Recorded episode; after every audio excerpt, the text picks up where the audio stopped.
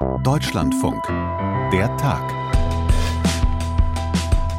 Ich bin wirklich besonders richtig in Panik. Tom Segev sagt das, israelischer Historiker und Journalist. Und was ihn in Panik versetzt, ist die wahrscheinlich bevorstehende Offensive der israelischen Armee auf Rafah, den Grenzort im Süden des Gazastreifens. Dort sitzen wirklich mehr als äh, eine Million, vielleicht anderthalb Millionen Flüchtlinge, die auch nicht zurück können in, in ihre Häuser, weil die jetzt zerstört sind. Also Gaza ist eigentlich ganz zerstört.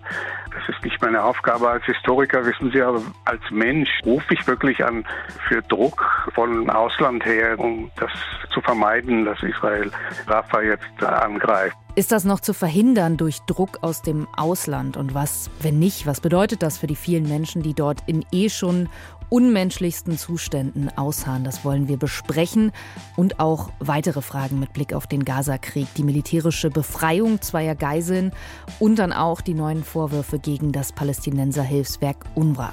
Und im Bundestag ist endlich wieder Gerechtigkeit hergestellt. Die Fehler der misslungenen Wahl in Berlin sind ausgemerzt. Jetzt ist alles so, wie es sein soll. Hm, kann man finden. Man könnte aber auch sagen, willkommen in Absurdistan. Jetzt verliert Berlin Abgeordnete, weil zu so einer Wiederholungswahl auch noch mitten im Winter natürlich viel weniger Leute hingegangen sind. Mal ganz abgesehen von den vielen Kuriositäten, die da so auf den Wahlzetteln standen. Also, was sagt uns das Ergebnis dieser sehr, sehr verspäteten Bundestagswahl in Berlin. Das wollen wir uns auch noch mal genauer angucken. Heute in der Tag am 12. Februar 2024 und mein Name ist Josephine Schulz. Hallo.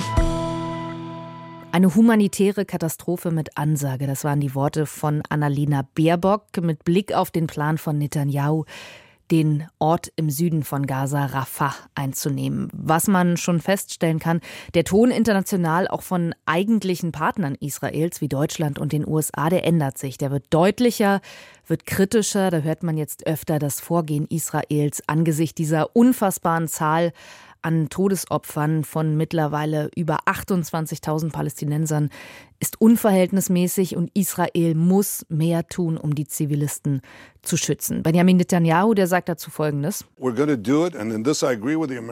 Da bin ich mit den Amerikanern einer Meinung. Wir werden der Bevölkerung einen sicheren Korridor schaffen. Sie können in die Bereiche, die wir schon gesichert haben. Wir sind nicht rücksichtslos. Aber wie gesagt, das bezweifeln doch viele sehr stark. Wir haben ja zum Anfang schon Tom Segev gehört und Jan-Christoph Kitzler ist jetzt wieder mal hier bei uns im Podcast, einer unserer Korrespondenten vor Ort. Hallo Jan-Christoph, schön dich zu hören. Hallo. Weiß man schon, wie wird diese Offensive auf Rafah aussehen oder wie sehen die Vorbereitungen momentan dafür aus? Es gibt Vorbereitungen auf verschiedenen Ebenen. Das eine ist ja das Thema, wie können die Menschen da in Rafah überhaupt in Sicherheit gebracht werden? Ist das überhaupt ein Ziel oder schleichen sich die israelischen Truppen so ein bisschen nach und nach hinein in die Situation? So war es ja auch ein bisschen bei der Bodenoffensive, die Ende Oktober begonnen hat. Da sind ja auch, gab es auch nicht den einen großen Auftakt, sondern die Truppen sind dann nach und nach in den Gazastreifen reingegangen. So kann ich es mir auch in Rafah ehrlich gesagt vorstellen. Wir haben ja jetzt schon in den letzten Tagen immer mehr Kampfhandlungen am Rand von Rafah. Es gibt auch immer mehr Bombardierung in Rafah und Artilleriebeschuss in Rafah selber. Dabei sind dort auch schon viele Zivilisten getötet worden. Und jetzt, glaube ich, warten alle so darauf, dass es eine große Offensive gibt. Aber ich glaube, das ist gar nicht so ein Paukenschlag, sondern das geht sukzessive nach und nach. Hm, jetzt hast du schon gesagt, muss man dann mal schauen, wie sehr Israel sich darum kümmert, da die Zivilisten in Sicherheit zu bringen. Das fordern ja viele sehr stark, unter anderem Joe Biden, der ist wahrscheinlich der wichtigste für Israel, dass wenn sie das machen, sie wirklich ein Konzept haben müssen, was mit den Menschen, mit den Zivilisten da passiert. Netanyahu selbst sagt ja auch, die haben doch genug Platz in Gaza, wo sie hin können. Was sagst du, ist das eine realistische Option, die Menschen in Rafah vor so einer Offensive in Sicherheit zu bringen? Also in Rafah selber sicher nicht, denn das wird jetzt in den heftigen Fokus geraten, dieses Gebiet. Das ist ja auch sehr dicht besiedelt. Da leben jetzt, früher waren das 300.000 Menschen, jetzt sind es äh, mindestens 1,3 Millionen. Also über eine Million Menschen hat da Schutz gesucht jetzt vor den Kampfhandlungen, ist dort hingegangen, weil dort bisher weniger heftig gekämpft wurde und weil es dort auch relativ höhere Chancen gibt, an Hilfsgüter zu kommen. Denn das ist nah an der Grenze, da kommen die Hilfsgüter über die Grenze. Und das ist natürlich für Menschen, die Hunger leiden, auch überlebenswichtig. Deswegen sind viele Menschen da und die wollen auch da bleiben und äh, wollen nicht woanders hin, weil sie dort eben einigermaßen gut versorgt werden. Auf der anderen Seite ist es natürlich jetzt furchtbar, wenn die Kampfhandlungen intensiver werden. Das heißt, es gibt immer mehr zivile Opfer. Israel sagt, auch in Rafah ist die Infrastruktur der Hamas. Auch dort verschanzt sie sich zum Beispiel unter öffentlichen Gebäuden oder von dort kommen auch über die Grenze Waffen zum Beispiel in den Gazastreifen. Das muss die israelische Armee unterbinden. Und deshalb soll diese Rafah-Offensive jetzt offenbar verstärkt werden. Und gleichzeitig wird eben versucht, oder sagt zumindest Netanyahu nach außen, wir versuchen die Menschen in Sicherheit zu bringen. Aber es ist völlig unklar, wohin die Menschen sollen. Es gibt ein Gebiet im Südwesten des Gazastreifens, das ist weitgehend unbebaut, das ist eine Wüstenlandschaft, da heißt es jetzt, ja, da können die Menschen doch hin, aber da stellen sich natürlich auch wieder Fragen. Da sind sie vielleicht dann geschützt vor den unmittelbaren Kampfhandlungen gegen die Terroristen der Hamas und anderer Organisationen, aber es gibt dort keine Versorgung, es gibt dort keine Infrastruktur, die Verletzten können dort nicht versorgt werden. Es ist völlig unklar, wie Nahrung und Wasser dorthin kommen sollen.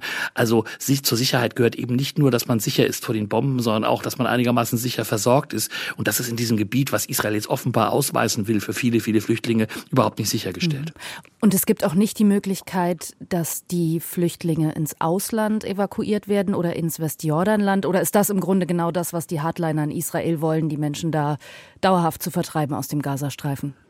Es gab Minister der Regierung oder es gibt Minister der Regierung, die offen damit spekuliert haben und gesagt haben, na ja, wir können doch auch dafür sorgen, dass arabische Staaten zum Beispiel die Bevölkerung des Gazastreifens oder große Teile dieser Bevölkerung aufnimmt. Das will die arabische Welt auf keinen Fall. Das will auch die internationale Staatengemeinschaft nicht, denn das käme einer Vertreibung gleich, vielleicht auch einer ethnischen Säuberung. Das müssten dann Gerichte überprüfen. Aber das ist natürlich ein Thema, was, was, was sehr kritisch beobachtet wird. Ägypten möchte das auf jeden Fall verhindern. Deswegen wurden die Grenzanlagen dort auch nochmal verstärkt. Und das ist ein, ein Szenario, was man sich nicht vorstellen will, dass also Hunderttausende, vielleicht sogar über zwei Millionen Menschen aus dem Gazastreifen fliehen, weil dieses Gebiet unbewohnbar geworden ist. Das ist so. Der Gazastreifen ist unbewohnbar geworden in weiten Teilen. Die Menschen wissen nicht wohin. Die Versorgung ist unzureichend. Ein Fünftel der Menschen ist vom Hungertod bedroht. Also es ist eine dramatische Situation. Und gleichzeitig kommen die Menschen dort nicht raus, weil das die Staaten drumherum auch nicht wollen. Vielleicht kannst du uns noch mal ein ganz kleines bisschen die Situation in Rafah schildern. Du hast jetzt gesagt, da kommen noch am ehesten Hilfslieferungen an, deswegen wollen viele Leute da auch nicht weg. Wobei, nach dem, was man hört, sind ja die Bedingungen da absolut menschenunwürdig. Ne? Also ihr schildert das auch immer, dass da jetzt auch Krankheiten ausgebrochen sind und so weiter. Das ist so, ja. Es gibt dort UN-Einrichtungen, die völlig überfüllt sind, die Zehntausende Menschen aufgenommen haben, Hunderttausende vielleicht sogar. Es gibt dort große Zeltstädte, die entstanden sind, in denen Menschen sich in Sicherheit bringen. In den letzten Tagen und Wochen gab es hier heftige Regenfälle und das waren furchtbare Situation, dass die Menschen dort im Wasser standen und geschlafen haben, dass auch die Hygienesituation furchtbar war. Viele Menschen leben auch auf der Straße oder leben in Wohnungen, die viel zu klein sind für viele, viele Menschen. Viele schlafen auch im Auto, wenn sie denn eins haben. Also das sind wirklich unhaltbare Zustände dort. Die Stadt, die ursprünglich eben 300.000 Einwohner hat, hat jetzt über 1,3 Millionen Menschen aufgenommen. Die werden einigermaßen versorgt. Es gibt Anlaufstellen, wo Hilfsgüter verteilt werden, aber das reicht nach den Berichten der Vereinten Nationen nicht aus, um alle Menschen zu versorgen. Wie gesagt, es gibt viele, die an Hunger leiden. Es breiten sich Krankheiten aus. Es gibt Berichte darüber, dass möglicherweise schon die Cholera im Gazastreifen grassiert. Also das sind wirklich Zustände, die furchtbar sind. Und da hat auch der Hochkommissar der Vereinten Nationen für Menschenrechte, Volker Türk, halt harte Worte jetzt benutzt. Er hat gesagt, also in Bezug auf die Versorgungslage und auch auf die immer stärker werdenden Kampfhandlungen im Gazastreifen und in Rafah auch, hat er gesagt, es sei eine kollektive Bestrafung der Palästinenser, die das Völkerrecht verletze. Also heftige Worte von Seiten der UN, die eben die schlimme Versorgungslage vieler mhm. Menschen dort und die vielen zivilen Opfer widerspiegelt.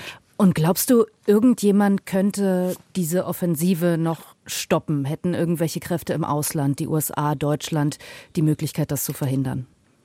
Also ich finde, dass die USA und Deutschland zum Beispiel, um von denen zu reden, ja oft mit gespaltener Zunge sprechen, wenn ich es mal so sagen darf, ein bisschen zynisch. Das eine sind die Appelle, dass gesagt wird, habt die Zivilbevölkerung im Sinn, die davor warnen, dass sich die humanitäre Krise noch weiter verschärft. Die sagen, Israel muss bei seinem Militäreinsatz die humanitäre Lage der Zivilbevölkerung im Gazastreifen berücksichtigen. Und dem entgegensteht dann halt natürlich, dass Deutschland und auch Israel diesen Krieg unterstützen, zum Beispiel auch mit Munitionslieferungen, mit Waffenlieferungen, die USA auch mit, mit viel Geld. Das ist das etwas, was dem entgegensteht. Israels Regierung hat offenbar den Eindruck, und der ist unwidersprochen, dass es relativ freie Hand hat bei seinem Agieren im Gazastreifen. Das erklärt auch, warum jetzt in Rafah weiter vorangegangen wird, dass dort die Kämpfe jetzt auch heftiger werden, obwohl auch dort heftige Warnungen ausgesprochen worden sind von Seiten der USA. Aber das hat offenbar keinen Effekt, weil Israel sich sicher sein kann, im Zweifel Zweifelsfall stehen Länder wie Deutschland, aber auch vor allem die USA, die der wichtigste Verbündete sind, fest an der Seite Israels in diesem Krieg. Netanyahu sagt ja, Rafah ist die letzte Bastion der Hamas sozusagen. Ist das so? Also wenn Israel diesen Ort einnimmt, wahrscheinlich unter massiven Kollateralschäden, ist die Hamas dann weg aus dem Gazastreifen und vernichtet? Oder ich habe mich ehrlich gesagt auch gefragt, wenn Sie das jetzt so groß ankündigen mit Evakuierungsplan und allem drum und dran, trifft man dann da überhaupt noch einen Hamas-Terroristen an, wenn es dann losgeht? Das ist in der Tat die Frage, ob das gelingt. Die Hamas hat sich bisher ziemlich gut äh, in Sicherheit bringen können. Es gibt noch viele Hamas-Kämpfer und auch andere Terrororganisationen im Gazastreifen, die noch aktiv sind und die man bisher nicht besiegt hat. Es gibt immer noch heftigen Widerstand. Es gibt jeden Tag Berichte von auch getöteten, schwer verletzten israelischen Soldaten. Aber natürlich sagt Israel und das auch mit einigem Grund, dafür gibt es auch Belege, dass die Hamas natürlich sich in dicht besiedeltem Gebiet aufhält und dort auch ihre Infrastruktur hat, zum Beispiel in Form von Tunneln, in Form von Wachenlagern, dass sie sich eben hinter der eigenen Bevölkerung verschanzt. Und das ist eben auch in Rafah der Fall. Rafah ist deswegen auch besonders interessant, weil das natürlich der Übergang zu Ägypten ist. Man vermutet, dass es dort auch immer noch aktive Tunnel gibt, also Strukturen, durch die aus Ägypten tatsächlich Waffen und Nachschub auch für die Hamas dann in den Gazastreifen kommen. Und diese Strukturen will man natürlich zerstören, wenn man das Ziel hat, oder muss man auch zerstören, wenn man das Ziel hat, dass sich ein Terrorangriff wie der vom 7. Oktober wiederholt. Deswegen ist es militärisch wahrscheinlich folgerichtig, dass Israel jetzt auch in Rafah reingeht. Das Problem ist eben die Zivilbevölkerung. Und die andere Frage ist natürlich, kann es überhaupt gelingen, das Ziel zu erreichen, die Hamas zu zerschlagen? Wir hören jetzt von Berichten aus dem Norden des Gazastreifens, wo Israels Truppen schon abgezogen sind, dass dort wieder die Hamas so langsam in einigen Gebieten die Kontrolle übernimmt, dass israelische Truppen wieder neu dorthin mussten, um die Hamas auch dort wieder zu bekämpfen. Also die Hamas ist sicherlich noch nicht besiegt. Ich frage mich tatsächlich auch, ob das überhaupt gelingen hm. kann. Und ein drittes Thema sind ja auch noch die Geiseln. Ne? Also die Hamas hat ja schon gesagt, wenn es dazu kommt, zu dieser Offensive, dann war es das mit den Verhandlungen. Was bedeutet das denn für die Verhandlungen über eine mögliche Waffenruhe, die ja offenbar im Hintergrund über Katar und die USA doch immer noch laufen? Ja, die Verhandlungen laufen noch. Auch Ägypten macht da totalen Druck. Äh, es gab jetzt offenbar die Botschaft aus Ägypten an die Hamas, die sagte, also ihr habt jetzt noch zwei Wochen Zeit, äh, diesen Geiseldeal abzuschließen. Ansonsten äh, geht auf jeden Fall Rücktragfach richtig in das Zentrum der Kämpfe. Deswegen beeilt euch mal, lieber Hamas, dass ihr auch jetzt zustimmt. Auf der anderen Seite habe ich nicht unbedingt das Gefühl, dass die Befreiung der Geiseln die alleroberste Priorität, auch so, so bitter das ist, auf israelischer Seite ist. Man hat das Ziel, die Hamas zu zerschlagen. Das wird auch von Netanyahu zum Beispiel die Ministerpräsidenten immer an erster Stelle genannt. Das Ziel ist die Zerschlagung der Hamas und dann die Befreiung der Geiseln. Und offenbar ist man auch da ja, bereit, äh, zwangsläufig auch Kollateralschäden in Kauf zu nehmen. Wir hören ja immer mehr Berichte auch von Geiseln, die durch die Kampfhandlung getötet worden sind. Über 30 sollen das jetzt sein, die noch im Gazastreifen sind. Immer wieder gibt es die Berichte und das ist natürlich eine schreckliche Nachricht für die vielen hm. Angehörigen der Geiseln, die hier immer noch hoffen, dass ihre Lieben freikommen und die versuchen wirklich alles an Druck aus äh, zu entfalten, damit Israels Regierung nicht nur militärisch das versucht, sondern auch auf dem Verhandlungsweg. Aber da ist die israelische Regierung auch relativ hartleibig, weil es, weil sie die Bedingungen der Hamas nicht akzeptieren will. Wobei ja jetzt auch zwei Geiseln, zwei ältere Männer militärisch befreit wurden. Wächst dadurch die Hoffnung, dass man es auch auf diese Art schaffen kann? Und was heißt das eigentlich? Also heißt das, das Militär weiß, wo diese ganzen Geiseln sind? Also in dem Fall war das offenbar so. Da gibt es jetzt Berichte von der israelischen Armee, die sagen, es habe sehr gute Geheimdienstinformationen gegeben, dass man wusste, wo der Aufenthaltsort dieser Geiseln ist. Es gab ja zum Beispiel im Gazastreifen Flugblattaktionen, wo Flugblätter abgeworfen wurden an die Bevölkerung, wo eine Belohnung, eine hohe Belohnung ausgesprochen wurde für Hinweise, wo die Geiseln sind. Vielleicht ist das auf sowas zurückzuführen, das kann ich nicht sagen. Aber es gab auf jeden Fall Informationen. Deswegen ist diese Geiselbefreiung jetzt gelungen. Man muss dazu sagen, das passt natürlich in die Doktrin der israelischen Armee und der politischen Führung, die sagen, nur mit großem, auch militärischen Druck kann die Befreiung der Geiseln überhaupt gelingen. Tatsächlich widersprechen dem aber die Fakten. Tatsächlich war die größte Geiselbefreiung, die es bisher gab, Ende November, Anfang Dezember, als 105 Geiseln freigekommen sind, unter die Bedingung einer Waffenruhe zustande gekommen und unter der Bedingung, dass Israel nachgegeben hat und auch die Hamas sich auf eine Waffenruhe zumindest für eine Zeit lang eingelassen hat. Das ist etwas, worauf die Geiselangehörigen natürlich hoffen. Aber Israels Armee ist wirklich dabei, militärisch weiterzuführen und tatsächlich hat man bisher bis auf diese beiden Geiseln militärisch noch keine Befreiung der Geiseln erreichen können. Aber in diesem Fall jetzt natürlich schon und das ist so ein bisschen Wasser auf die Mühlen derer, die sagen, es geht nur mit militärischem Druck. Jan-Christoph, einen Aspekt würde ich gerne noch mit dir besprechen. Es geht wieder um die UNRWA, um das Palästinenserhilfswerk der Vereinten Nationen. Unter dessen Hauptquartier in Gaza wurde offenbar ein Tunnel der Hamas entdeckt, auch mit vielen Waffen und Sprengstoff. Das ist jetzt natürlich nochmal neuer Kritikstoff gegen das UNRWA. Der Chef Lazzarini hat gesagt, die wussten da gar nichts von. Man hat das schon kurz nach Kriegsbeginn geräumt. Was sagst du, ist das glaubhaft, dass die UNRWA das nicht wusste oder gibt das jetzt der großen Kritik nochmal berechtigterweise Futter? Also diese Behauptung, man hat das Gebäude geräumt, das hat, glaube ich, keinen Zusammenhang mit diesem Tunnel, denn der wurde nicht in den letzten vier Monaten gebaut, sondern mutmaßlich davor. Davon müssen wir ausgehen. Insofern, wenn man das gewusst hat, dann hätte man das davor wissen müssen.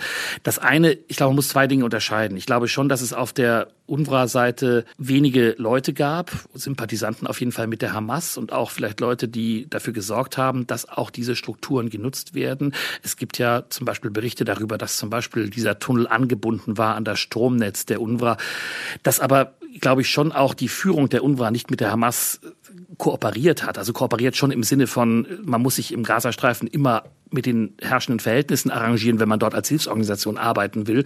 Und so hat es die UNRWA auch in, im Gazastreifen mit der Hamas machen müssen. Aber tatsächlich ist die UNRWA kein Unterstützer des Terrors. Äh, das ist zumindest meine Meinung. Aber das wird jetzt von offizieller Seite geprüft. Es gibt einen Bericht, wo versucht wird, diese Einzelfälle die es bisher gibt, über die es Berichte gibt, dass es auch Leute gibt, die sich an den Terrorangriffen beteiligt haben, die auch an Geiselnahmen beteiligt waren, die auch äh, Munition geliefert haben zum Beispiel. diese Fälle werden jetzt untersucht und auch die Frage, hat die UNRWA sozusagen möglicherweise zu wenig dafür getan, diese Fälle äh, aufzuklären, auch vorher oder diese Fälle auch zu verhindern? Aber ich würde bisher noch nicht davon sprechen, dass tatsächlich die UNRWA als Ganze von der Hamas unterwandert worden ist und dass die UNRWA auch Teil des Terrorsystems der Hamas war. Das geht wirklich zu weit. Und das muss man auch in dem Zusammenhang sehen, dass Israel mit dieser Organisation auch schon vor dem Krieg große, große Probleme hatte und versucht hat, diese Organisation auch in vielerlei anderer Hinsicht immer wieder zu diskreditieren, weil sie eben das Thema der palästinensischen Flüchtlinge lebendig hält und weil sie zuständig ist eben für die Flüchtlinge, die auf palästinensischer Seite in Lagern leben und das ist Israel ein Dorn im Auge. Ist es ein deutliches Signal, dass die Menschen von der Bundesregierung etwas anderes erwarten? Das, was immer herbeigeredet wurde, dass ein katastrophales Wahlergebnis für die Ampel sein wird, so ist es nicht gekommen. Natürlich ist es so, dass die Grünen da mit dem Ergebnis sehr gut leben können und ähm, das auch als Bestätigung sehen. Es ist wie immer bei Wahlen, wenn das Ergebnis da ist, dann gibt es ganz viele Interpretationen von den Parteien, von allen Seiten. Was bedeutet das jetzt? Was sagt uns das? Und jeder macht das so ein bisschen, wie es ihm auch nützt. Aber diese Wahl gestern in Berlin, die war ansonsten alles andere als normal. Es war ja die Wiederholung der Bundestagswahl von 2021, weil da muss man jetzt nicht nochmal ausführen, wissen wir alle, so gravierende Fehler passiert sind. So, und nun sollte knapp ein Fünftel der Berliner Wahlberechtigten nochmal ran, haben viele nicht gemacht. Und wegen dieser niedrigen Wahlbeteiligung von ungefähr 50 Prozent hat Berlin als Ganzes Abgeordnetenplätze im Bundestag verloren. Vier Stück. Das ist ein etwas kompliziertes Berechnungsverfahren, wie viele Plätze da jedes Bundesland kriegt und hängt dann eben auch von der Wahlbeteiligung ab und bedeutet im Ergebnis für SPD, Grüne und Linke fliegt jeweils ein Abgeordneter aus Berlin raus und wird ersetzt durch eine Person aus einem anderen Bundesland, aber von der gleichen Partei. Und die FDP, die verliert ein Mandat komplett. Dafür gibt es dann auch keinen Ersatz. Abgesehen davon ändert sich an den Kräfteverhältnissen im Bundestag nichts. Das war eigentlich auch schon vorher klar. Und man kann sich natürlich schon die Frage stellen, war es das eigentlich wert, dieser ganze Aufwand, der ja auch noch mehrere Millionen Euro gekostet hat? Oder war es vielleicht eher eine Verschlimmbesserung der Ungerechtigkeiten, die da damals passiert sind? Ich habe vorhin mit Jan Menzel gesprochen vom RBB in Berlin und habe ihn erstmal gefragt, wie viel politische Aussagekraft dieses Wahlergebnis von gestern eigentlich hat. Naja, sie ist begrenzt, aber genauso klar ist, dass alle natürlich ein Interesse haben, daraus irgendwie politischen Honig zu saugen. Das ist, glaube ich, in der Natur solcher Wahlnachlesen, wie wir sie immer wieder haben. Klar ist, dass diese Wiederholungswahl nicht zu vergleichen ist mit der Wahl, wie sie 21 hatten, denn es sind deutlich weniger Menschen zur Wahl gegangen.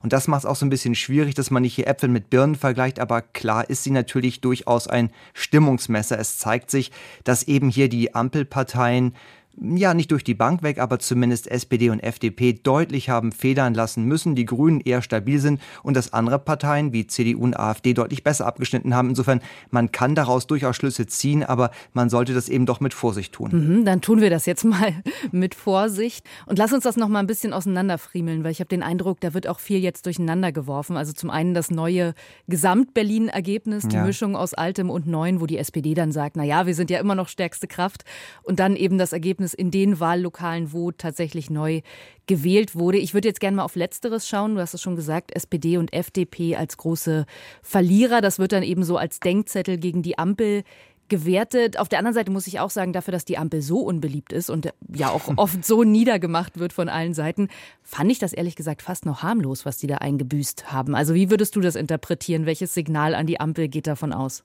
Ja, das finde ich ganz spannend. Ich habe gerade eben auch mit dem Berliner SPD-Fraktions- und Landeschef Raed Saleh gesprochen und da kam doch deutlich auch ähm, hervor, dass das eigentlich so eingepreist war. Auch die wissen ja auch, wie die Umfragen sind, die wissen, wie die Stimmung ist.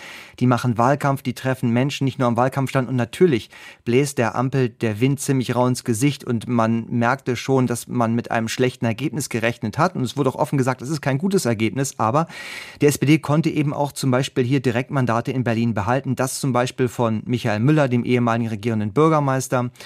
Ja, aber andere Gebiete, da merkt man eben doch, dass es für die Ampel nicht wirklich rund läuft. In Pankow hatte sich die SPD ein bisschen mehr erhofft und da ist sie doch deutlich unter den Erwartungen zurückgeblieben. Da hat sie minus 5,5 Prozent eingebüßt im Vergleich zur Wahl von 2021 und das ist dann schon wieder aussagekräftig, weil in Pankow doch, kann man ungefähr sagen, fast ähm, im gesamten Wahlkreis nachgewählt wurde. Bemerkenswert wiederum, dass hier die Grünen gerade in diesem Wahlkreis so stabil sind. Auch da kann man natürlich jetzt in die Analyse reingehen und sagen, woran liegt das? Mhm. Wieso konnten die Grünen so gut mobilisieren?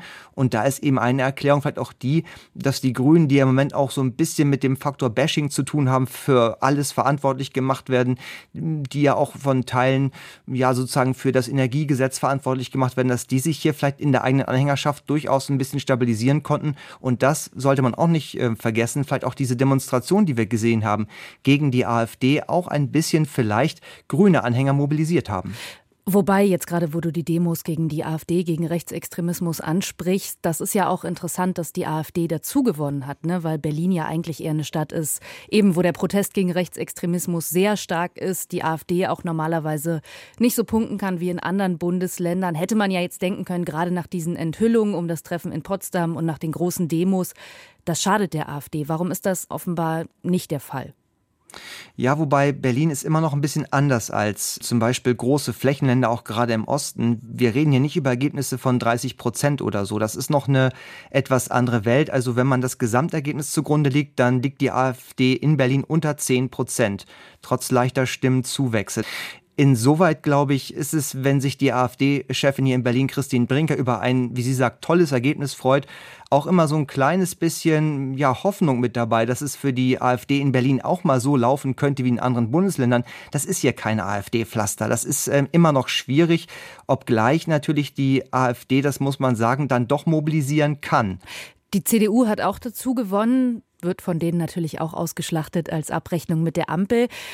Ist das eher so, dass Friedrich Merz sich jetzt auf die Schulter klopfen kann und sagen kann, das ist, weil die CDU so gute Oppositionsarbeit macht? Oder eher Kai Wegener, der regierende Bürgermeister, sich auf die Schulter klopfen kann und sagen, ja, ich bin so ein beliebter Bürgermeister, deshalb, deswegen haben jetzt so viele Leute CDU gewählt? Ja, ich glaube ehrlich gesagt, beide können sich gar nicht so auf die Schulter klopfen, denn auch die CDU ist hier ja nicht ins, ins ähm, sozusagen himmelhoch jauchzen hinausgeschossen. Sie hat ein bisschen Boden gut gemacht, aber dass man nun sagen könnte, sie ist der große Gewinner, da würde ich mal ein Fragezeichen machen. Es ist auch mal so ein, so ein ambivalentes Spielchen. Einerseits wird dann die, die Ampel verantwortlich gemacht dafür, dass die Ergebnisse sind, wie sie sind. Ähm, andererseits ist es aber auch so, dass hier in Berlin die CDU mit Kai Wegner, obwohl er regierender Bürgermeister ist, nun die Beliebtheitsskalen nicht wirklich anführt. Also Wegner ist nach wie vor in Relation ein vergleichsweise unbeliebter Ministerpräsident. Die CDU ist auch weit entfernt von Spitzenwerten, wie sie anderswo eingefahren werden. Also da muss man, glaube ich, auch ein Stück weit nochmal ein kleines Fragezeichen machen. Ich glaube, dass sich hier vor allen Dingen dann frustrierte FDP-Wähler der Stimme praktisch enthalten haben. Die sind schlichtweg wohl nicht hingegangen, weil sie ja frustriert sind über die Ampelpolitik. Das hat auch der FDP-Landeschef Christoph Meyer so ziemlich offen eingeräumt, dass das, was in der Ampel passiert, bei der FDP überhaupt nicht einzahlt und ihm auch die SPD ein ganz massives Mobilisierungsproblem hat. Die niedrige Wahlbeteiligung hat sich da eben auch absolut negativ ausgewirkt, vor allen Dingen eben in Relation zur 2021er Wahl, wo es dann doch ähm, ja ein gewisses Momentum pro Scholz gab. Das fehlt hier nun mhm. vollkommen mhm. und daher auch eine massive Kritik, kann man schon sagen, aus Berlin in Richtung Ampel, dass sich da was ändern muss an der Arbeit, aber auch auch vor allen Dingen an der Kommunikation der Politik. Jetzt haben wir doch sozusagen die Ergebnisse interpretiert, obwohl du gesagt hast, eigentlich muss man damit vorsichtig umgehen. Aber Ziel der Wahl war es ja vor allem, die großen Fehler der ursprünglichen Bundestagswahl zu korrigieren. Ich habe mich trotzdem gefragt oder ja immer mehr den Eindruck bekommen, da sind jetzt vielleicht mehr Ungerechtigkeiten entstanden als vorher. Also einmal durch das Thema Wahlbeteiligung, dass jetzt Berliner Abgeordnete raus sind aus dem Bundestag, aber auch dadurch, dass ja jetzt Menschen auf einem ganz anderen Wissensstand und in einer ganz anderen politischen Zeit gewählt haben als die anderen und damit sozusagen das Privileg hatten, nach der Halbzeit ihre Meinung nochmal zu ändern. Wie ist dein Eindruck? Wie schwierig ist jetzt auch demokratietheoretisch, großes Wort, dieses Ergebnis? Ja, es hat sich für mich ganz persönlich als Frage auch an der Wahlurne gestellt. Ich durfte auch noch einmal wählen, weil bei mir im Wahllokal auch viele Dinge schiefgelaufen sind. Ja, ich habe es auch ganz gerne gemacht, muss ich sagen. Aber natürlich ist es so, das habe ich bei mir auch gemerkt, die Entscheidung jetzt ist eine völlig andere gewesen als damals, weil sich eben seitdem die Welt doch ein Stückchen weitergedreht hat. Und da kommen andere Einflüsse dazu. Und das ist eben das, das große Problem. Darum dürfen auch eigentlich solche Pannen, wie sie seinerzeit passierten, eben nicht passieren, weil man dann automatisch in die Bedrohung kommt, dass man äh, ja neue Ungerechtigkeiten herbeiführt. Jetzt ist es ja eine Entscheidung gewesen, die in Karlsruhe vom Bundesverfassungsgericht so angeordnet wurde. Die Richter dort, die haben sehr genau hingeschaut und gesagt, wirklich nur dort, wo sehr eklatante Fehler und Pannen passiert sind, wird noch einmal neu gewählt. Sie haben sich aber auch, und das wäre sozusagen mein Hauptkritikpunkt, mit dieser Entscheidung sehr viel Zeit gelassen, dass sozusagen zwischen der Wahl 2021 und der Wahl jetzt so viel Zeit ähm, vergangen ist, so viel Wasser die Spree heruntergeflossen ist, dass man eigentlich jetzt eine völlig andere Wahl hat, die formal eine Wiederholungswahl ist, aber eigentlich doch für die Betreffenden, für die Wählerinnen und Wähler fast einer Neuwahl gleichkommt. Das finde ich schon problematisch. Wir hatten ja im Frühjahr letzten Jahres hatten wir eine andere Gemengelage. Da wurde im Land Berlin die Abgeordnetenhauswahl komplett wiederholt, auch angeordnet vom obersten Berliner Verfassungsgericht. Fand ich auch problematisch, muss ich sagen, weil damals sozusagen auch alles über einen Kamm geschert wurde und gesagt wurde, jetzt wird überall nochmal gewählt, mit jeder Stimme nochmal auch in den Wahllokalen, die es ja auch durchaus gab, in denen alles seinerzeit gut gelaufen ist. Auch das ist ja problematisch, weil es ja für die Wählerinnen und Wähler und die Abgeordneten, die gewählt wurden, auch Bestandsschutz hätte geben müssen. Also ich glaube, das ist so ein, so ein echtes Problem, so ein Dilemma, wie man es auch macht. Ähm, man kann irgendwie nur versuchen, bestmöglich die Wahlfehler zu heilen. Aber gerade vielleicht das ja als ein Unterschied zur Wahlwiederholung des Abgeordnetenhauses, dieses Thema Wahlbeteiligung. Ne? Also die war ja jetzt wirklich sehr gering und das hat ja tatsächlich Konsequenzen. Dadurch, dass jetzt mehrere Berliner Abgeordnete einfach raus sind aus dem Bundestag, hat man das nicht so richtig mit eingerechnet, weil da würde ich jetzt sagen, ist ja schon irgendwie aus deren Perspektive total fies, weil es ja total klar, dass irgendwie im Winter in den Ferien nicht so viele Leute zur Wahl gehen wie im Sommer, wenn auch noch drei Wahlen parallel sind. Ja, das stimmt. Ich finde eine Wahlbeteiligung jetzt bei dieser Teilwiederholungswahl von etwas über 50 Prozent, das ist schon fast an der Peinlichkeitsgrenze. Das ist ja wirklich ein Recht, was man gar nicht hoch genug einschätzen kann, wählen zu dürfen. Das ist ja längst nicht überall so und damit auch mitbestimmen zu können. Und natürlich entwertet es auch so ein bisschen ein Ergebnis, wenn es dann nur von so wenigen Menschen, so wenigen, ja, es könnten ja deutlich mehr sein, zustande kommt.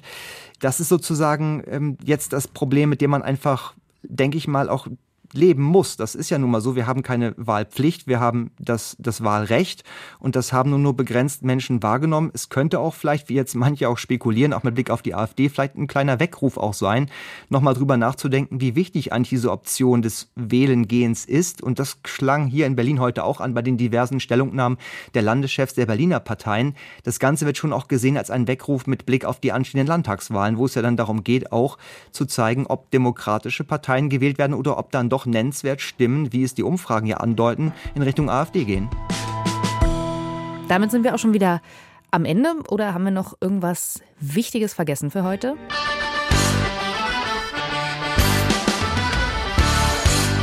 Karneval natürlich. Wobei, wenn man hier in Köln ist, wo wir ja den Podcast produzieren, dann kann man Karneval gar nicht vergessen, weil die Stadt wirklich komplett im Ausnahmezustand ist. Alle sind jeck, wie man so schön sagt. Und heute ist mit dem Rosenmontagszug dann der Höhepunkt des Ganzen. Natürlich auch in allen anderen Karnevalshochbogen. Ich will jetzt hier gar nicht nur Köln in den Mittelpunkt stellen.